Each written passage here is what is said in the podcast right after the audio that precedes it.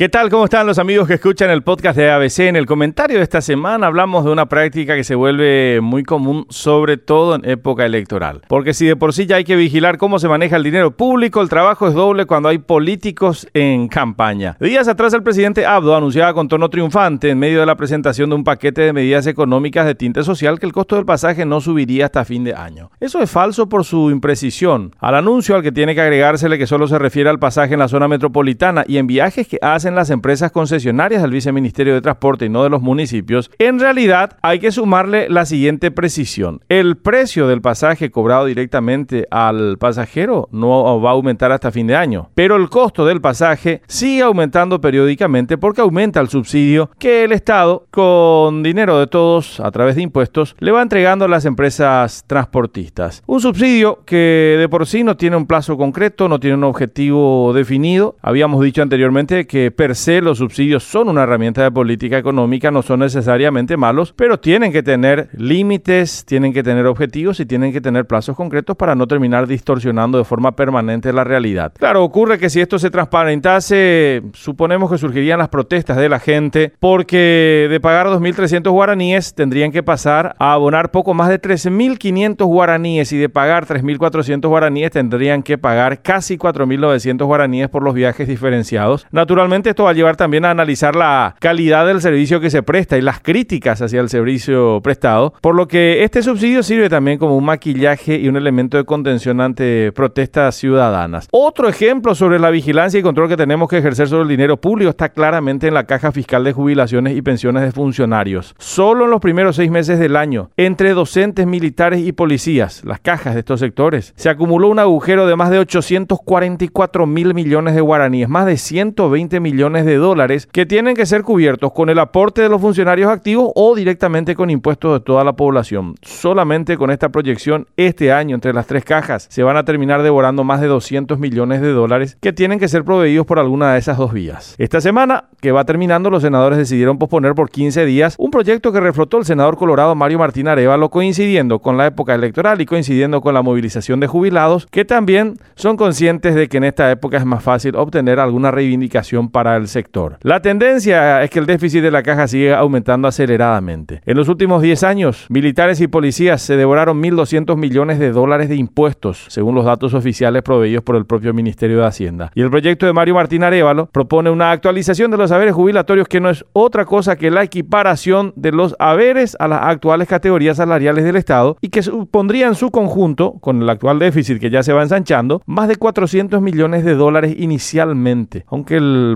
va a aumentar año a año de acuerdo al propio Ministerio de Hacienda. El tema requiere de mucha responsabilidad y seriedad para discutir una reforma o modificación y no una conducta demagógica y responsable que solamente piensan quedar bien con grupos que están lógicamente movilizados y que además pueden servir para conseguir algunas lealtades y apoyos para la campaña proselitista. Ojo, y sobre todo hay que seguir manteniendo bien activos los sentidos, considerando que también próximamente tiene que ser tratado el proyecto de presupuesto del Estado para el próximo año. Todo esto en medio del clima de las internas que tienen que realizarse el domingo 18 de diciembre. Hasta la próxima semana.